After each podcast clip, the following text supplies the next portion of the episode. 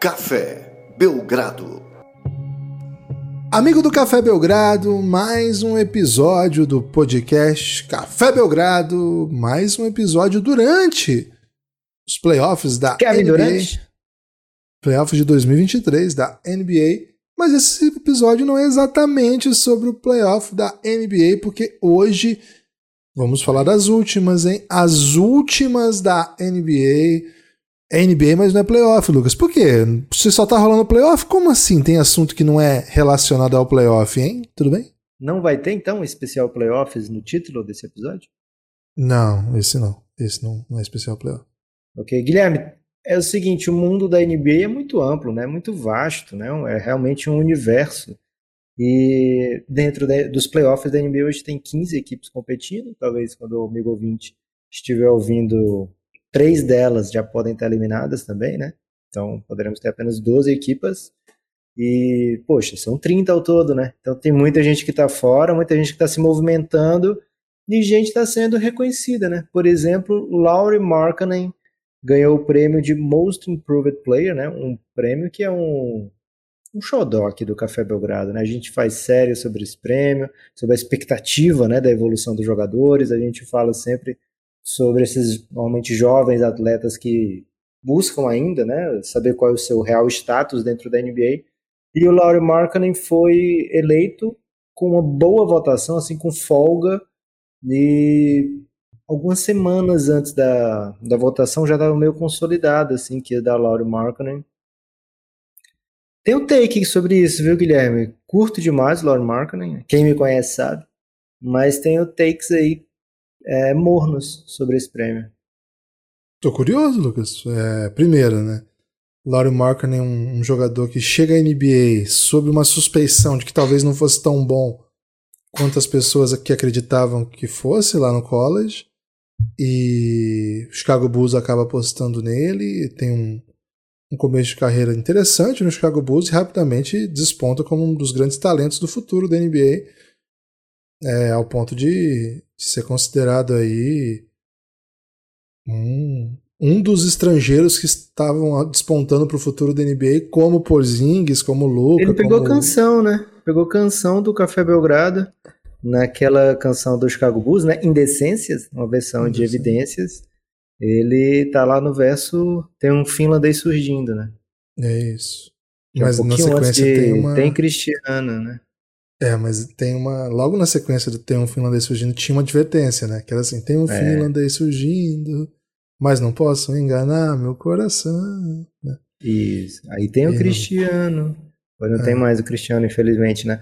Mas assim, era esse, era esse, foi esse nível de começo de carreira do Laurie Markkanen, né? Depois deu uma baixa, o pessoal em Chicago desistiu dele, foi pro Cleveland Cavaliers, fez um teve uma boa passagem pelo Cleveland de uma maneira meio exótica, né? Ficavam três bigs lá, por o que o Cleveland deve estar sentindo falta dele nesse momento, né?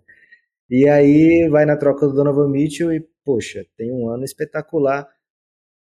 Mas do jeito que ficou a temporada do Jazz, Guilherme, quando a gente é, viu o tudo, né? Viu o todo do, do Utah Jazz, a temporada inteira, acho que foi prêmio demais pro Laurie Markkinen, sabe? Ser All-Star, ganhar MIP, tudo no mesmo ano, assim, com o time tendo uma melancólica passagem, né? Uma melancólica despedida, uma desistência aí. Preferia ver esse prêmio nas mãos do Jalen Brunson, viu, Gibas? Você sabe que eu sou um pouco reticente quando se fala, ah, esse prêmio deve ir para o jogador do Knicks. Eu até penso normalmente o contrário, né? Acho que se exagera muito. Mas acho que essa evolução do Jalen Brunson veio junto com um sucesso muito grande do time, né? Então, preferia que esse prêmio tivesse ficado nas mãos do armador do New York Knicks, que não pegou All-Star, né? É, eu não, não tô aqui para reclamar de prêmio para Laurie Markkinen, mas também não tô aqui para discordar de quem acha que o prêmio deve ir para um jogador do Knicks, né? Então vou, vou concordar com- tanto com a NBA quanto com você nessa. É, dos prêmios individuais, né? Talvez esse fo- fosse o que ainda tivesse alguma contestação possível, né? Porque acho que o JJJ como defensor do ano foi, foi bem seguro o prêmio, assim, né? Você pode até dizer que tem outros bons defensores, mas poxa, acho que foi um prêmio bem seguro. É, técnico do ano, Mike Brown, também, poxa, foi, Foi unânime, unânime, né? Pô, quando é unânime, não teve o que falar. Qual o prêmio já saiu mais? Técnico Sexto Homem, Malcolm Brogdon. É, o Sexto Homem é o, é o, melhor prêmio que existe, porque é o único que já foi vencido por um brasileiro. Mas na real ninguém se importa muito, né? Então. Porra, valeu Malcolm Brogdon. Isso. É, Vai. valeu Malcolm Brogdon. É isso. E geralmente é dado para um cara que devia ser titular, né? Mas o time é tão bom que escolhe dele vir pro banco.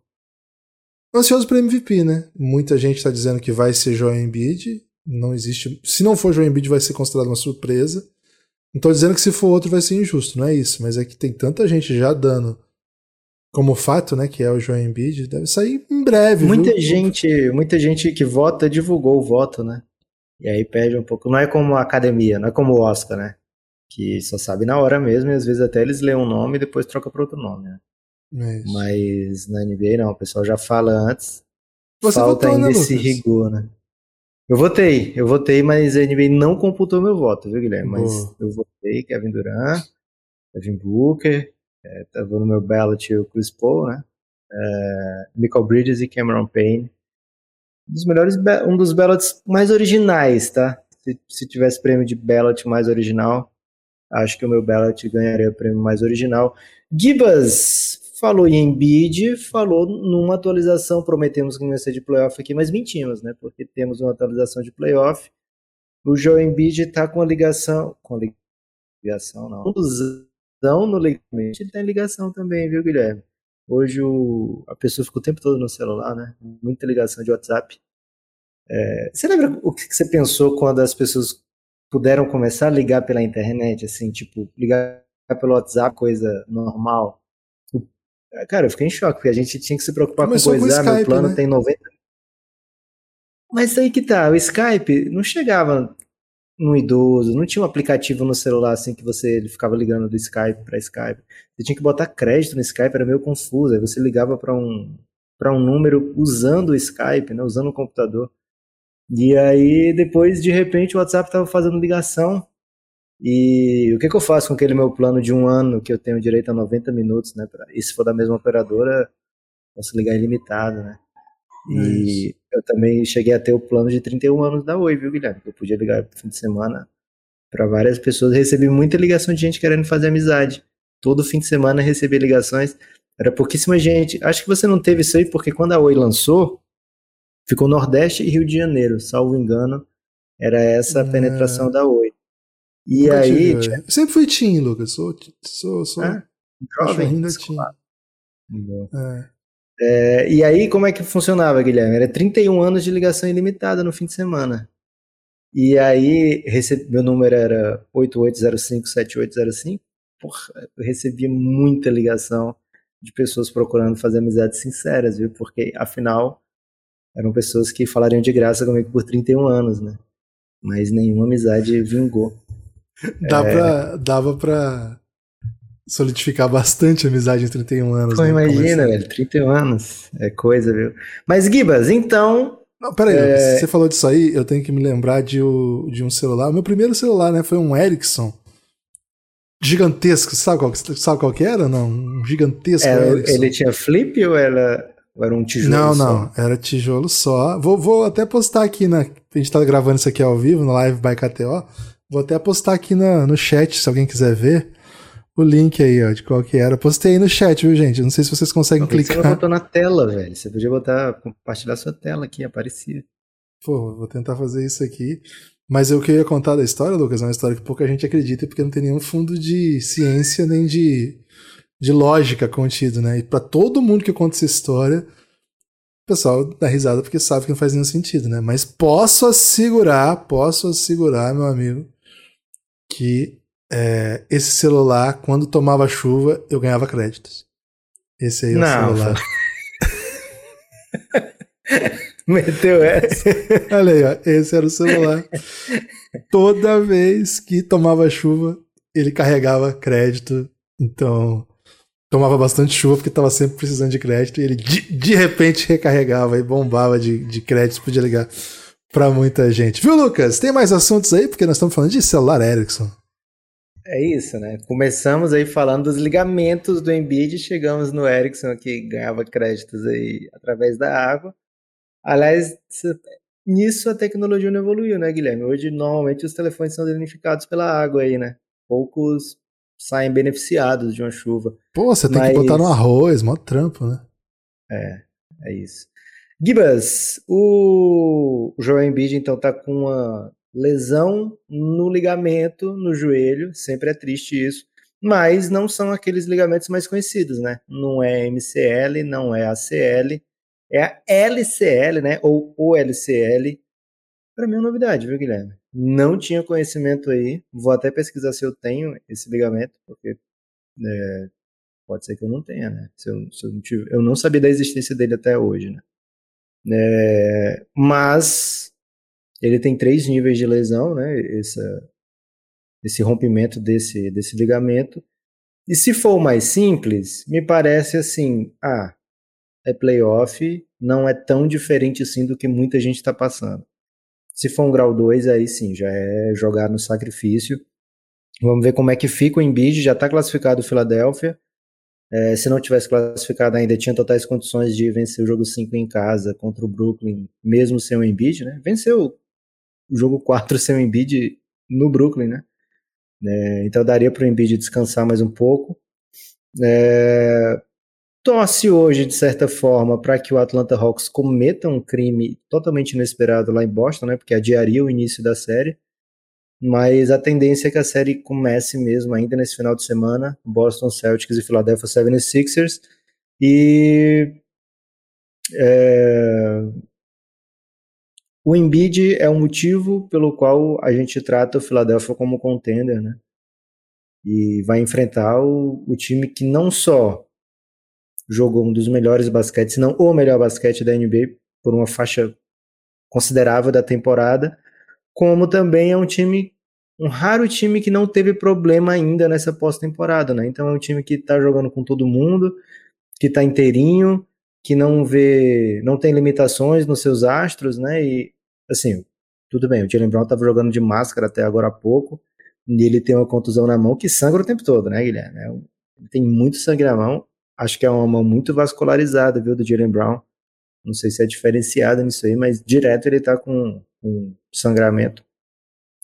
Mas o, o, Boston não tem problemas até agora, né? E o Philadelphia já entra como desfavorito nessa série e com o Embiid limitado seria é, peculiarmente dificultosa a, a missão né, do Philadelphia, em glória até, de vencer sem mando de quadra. Né? Então, como é que você ficou ao receber essa notícia de mais um playoff onde Joel Embiid está machucado? É, triste, mas não surpreso, né? Inclusive foi um dos elementos que nós falamos na prévia do, do confronto contra o Nets. Não colocamos como assim, acabou não influenciando a série, né? Porque o, o Nets ganhou, o Nets não teve nenhuma oportunidade de, de conseguir aproveitar dessa ausência do Embiid a ponto de ganhar jogo, né? Até jogou contra, contra o Sixers sem o Embiid, mas nem assim conseguiu ganhar jogo.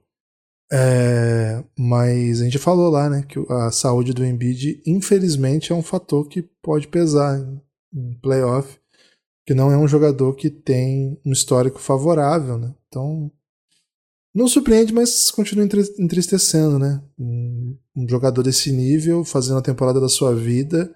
Aliás, né, sequencialmente, né, duas temporadas seguidas, temporadas de sua vida. Mas vamos ver, Lucas, o quanto que ele pode contribuir, né? Porque ele tem sido um guerreiro aí já há algum tempo e certamente vai ser um fator jogando machucado ou não. Gibas, qual seria a temporada da sua vida? Cara, eu acho que é a primeira temporada de O Reinado do Café Belgrado. É então mesmo? vou aproveitar para convidar quem está ouvindo aí esse episódio a apoiar o Café Belgrado. cafébelgrado.com.br. Na primeira temporada de O Reinado, a gente conta a história do LeBron James, que é antes de chegar à NBA, né? Até antes de chegar à NBA. E vamos até o final da sua primeira passagem pelo Cleveland. A primeira temporada já está toda disponível para os apoiadores. E a segunda também, né? Temporada segunda já é sobre os Heatles, a passagem do LeBron pelo Miami Heat. Já são mais de 20 episódios disponíveis. Já começamos a terceira temporada. Se você gosta de LeBron James, está ouvindo aí porque curte um playoffzinho, não apoia aí no Café Belgrado. Lucas, eu lancei lá no Spotify é, uma questão Que é assim, como eu te convenço a apoiar o Café Belgrado, né? Então, aí tem duas opções, né? A primeira opção é, me convenceu, vou apoiar, e aí para a pessoa for convencida é só digitar cafébelgrado.com.br, você vai ser redirecionado para o nosso site dentro da Aurelo e por lá vai desbloquear todos os conteúdos, né? inclusive essa série sobre LeBron James e outros tantos conteúdos. A partir de 20 reais você vem para o nosso grupo no Telegram. A outra opção, Lucas, é não tenho coração. Então, ou eu convenço as pessoas, ou elas vão ter que admitir que não tem coração. Palavras bem fortes, viu, Gibas? Muito fortes. Guilherme, tem mais notícia no mundo da NBA e meu Doca acertou, né? Acertadinho com o Houston Rockets.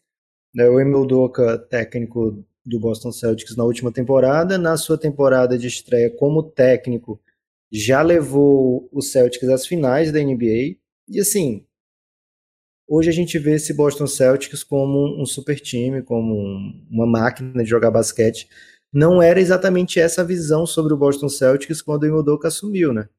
O Celtics vinha num assim, num, num, poxa, será que perderam a chance, né? Será que deixaram de fazer algum negócio que garantiria que esse time seria contender por anos e anos? E acabou que o time tinha totais condições de ser contender por anos e anos, mais ou menos com o que já estava lá, né? E o Doka fez uma teve uma grande parcela nisso tudo, né? E ele foi afastado do Celtics no primeiro momento por relações impróprias, inapropriadas, né, com um membro do staff do Boston Celtics. Essa é a notícia oficial. Né, foi afastado primeiro a suspensão por um ano, depois o Celtics decidiu terminar o contrato de vez. É, e cara, o Houston Rockets, segundo hoje, né, segundo o Adrian Wojnarowski, fez o dever de casa nesse assunto, fez diferente aí do, do jurídico do Corinthians, viu, Guilherme? Que liberou o Cuca dizendo que estava tudo bem e é, cada vez mais que passa a torcida não aceita, que tá, diz que não está nada bem, né? Já o Houston Rockets fez uma investigação com a NBA e, e com o Celtics antes de falar com o próprio Emil Doca para saber e assim o resultado da investigação é não foi nenhuma conduta que desabona o Doca a participar da comunidade da NBA, né? Então, aparentemente é algo de uma relação interna lá no Boston Celtics, muito mais do que um problema é, comportamental do Emil Doca. Essa, essa é a avaliação do Houston Rockets, então contrata um técnico com uma curta carreira, é verdade, mas que era bem badalado já antes de ser técnico, né? já tinha participado assim, de alguns processos seletivos, e que fez, que teve né, uma ótima passagem pelo Boston Celtics no ano, no ano que trabalhou como técnico. Vai uma equipe? Cara, não poderia ser mais diferente do que o Boston Celtics, viu? Porque as suas estrelas, é, Jalen Green, Alperen Schengen, não tem assim um, um, viés defensivo até hoje na NBA, não tem essa não tem esse DNA, ainda não provaram que são bons defensores. Não parece um time que joga duro, né? Que joga que joga, ah, vamos, vamos nos esforçar ao máximo aqui para ganhar, independente de qualquer coisa. Parece um time bem talentoso, né? Com bons talentos ofensivos. Draftou o Jabari Smith que começou a temporada claudicante, né? Errático, mas termina num, num, bom momento, né? O Jabari Smith foi um dos bons rookies da temporada e durante o ano de 2023 a gente viu muita coisa boa dele, né? O Houston teve algumas vitórias nessa reta final de temporada, inclusive ganhou do Celtics, né? É, talvez até isso aí tenha chamado a atenção do Doca, quem sabe. É, mas é uma equipe assim que não parecia um, um, um encaixe óbvio com o Emil Doca, né? A gente imaginava que ele não ia ficar desempregado por muito tempo. Foi até cogitado que ele assumisse o, o Brooklyn Nets, né? Quando o Steve Nash foi foi demitido, mas os jogadores do Celtics ficaram putaços, né? Pô, vamos liberar o Doca para o Nets, que tem um timaço, ainda não tinha tido a troca do Kevin Durant. É, foi, foi se cogitado que ele iria para o Raptors, o Raptors de fato ficou sem técnico, né? Qualquer dia desse a gente fala sobre Nick Nurse, mas é, vai para um, um Houston Rockets, que está em outro momento bem diferente do que se imaginava para um time onde o Doca fosse. Guilherme, como é que você recebeu aí a chegada do Doca? que, que você pensa de, de encaixe, o que, que você pensa de projeto. Amassas esse elenco, amassas o Doca, feitos um para o outro, alguém vai ficar de, de, de... Tem muita relação, Guilherme. Sempre tem aquele assim que, poxa, no fundo a pessoa. Boa parte das relações, né? Nem todas são assim. Mas boa parte, os outros olham e perguntam, cara, o que que Cicrana tá fazendo com fulano, né? Ou o que que, o que, que Cicrano tá. Por que que Cicrano tá com fulana, né? É, você vê aí que eu tenho preferência pelos cicranos, ou cicranas, ou cicranes em relação aos fulanes, né? Mas é Excelente esse tipo ponto. de relação. É esse tipo de relação, Guilherme? É um cicrano com fulana, ou os dois são cicranos, os dois são fulanos? Como é que você vê aí essa simbiose?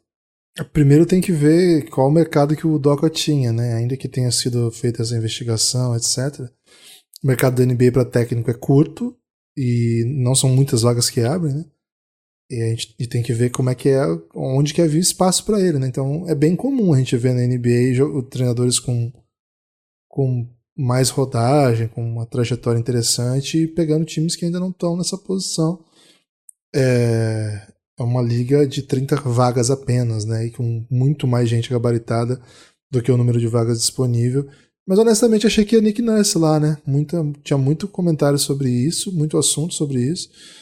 E aí quando se, a gente até falou sobre isso aqui, e aí quando saiu a, a notícia de que o Nick Nurse foi demitido do Toronto, me pareceu que ia ser questão de tempo pro, pro, pro Houston é, o nomeá-lo, né? Acho que estritamente sobre no aspecto basquetebolístico, né? É um técnico que tem um, um ano só como profissional, mas um ótimo ano, né? Um dos melhores anos possíveis, só não foi campeão. Coisa que o Nick Nurse até foi, né, no seu primeiro ano, mas assim, só não foi campeão, o resto ele foi, foi um baita técnico, é, foi um sistema de jogo belo, uma final de NBA, então uma expectativa enorme, né, uma, uma expectativa gigante. Pro Houston, poxa, é, sai de um técnico que se esperava alguma coisa, mas que não, não conseguiu se consolidar, até acho que injustamente, porque ele não teve oportunidade de, de fato de, de treinar um time mais competitivo, e agora chega um técnico que existe uma, uma expectativa muito grande. Mas ele precisa entregar, né, Lucas? Ele precisa entregar porque o Houston parece ter um projeto com, com viés de, de mudanças mais ou menos imediatas. Assim. A gente falou sobre isso também lá na série Nada, Não Aprendi a Dizer Adeus, exclusivo para apoiadores. Hein? Muito conteúdo para apoiador nessa reta final de temporada. Lucas, você tem destaque final? Gibas, o meu destaque final vai para as lives do Café Belgrado, né? Às terças, às 17 horas. A gente está gravando esse episódio aqui na live. Assim que acabar o episódio, vamos fazer umas betzinhas na KTO e depois vamos falar de mais time, de mais equipes da NBA. Então você provavelmente perdeu esse. Você está ouvindo só no podcast? Você perdeu esse entretenimento, né? Então as lives do Café Belgrado, terças, 17 horas. Quintas-feiras, 19 horas eu não diria imperdíveis, Guilherme, porque, poxa, até o Real Madrid perdeu pro Girona hoje, né? Foi 4 a 2 aí, fora o baile, quatro gols do mesmo cara que tinha seis gols na temporada inteira, né? Então, tudo, tudo é perdível hoje em dia, viu, Guilherme? Mas excelentes entretenimentos aí se você gosta de Café Belgrado. É isso, terça-feira 17, quinta-feira 19, a live by KTO, KTO.com é o melhor lugar para fazer, fazer sua aposta. E se você chega na live, ainda tem dicas bem quentinhas ali para as odds do dia, hein? Valeu? Forte abraço, espalhe por aí que você ouve o Café Belgrado. Até a próxima.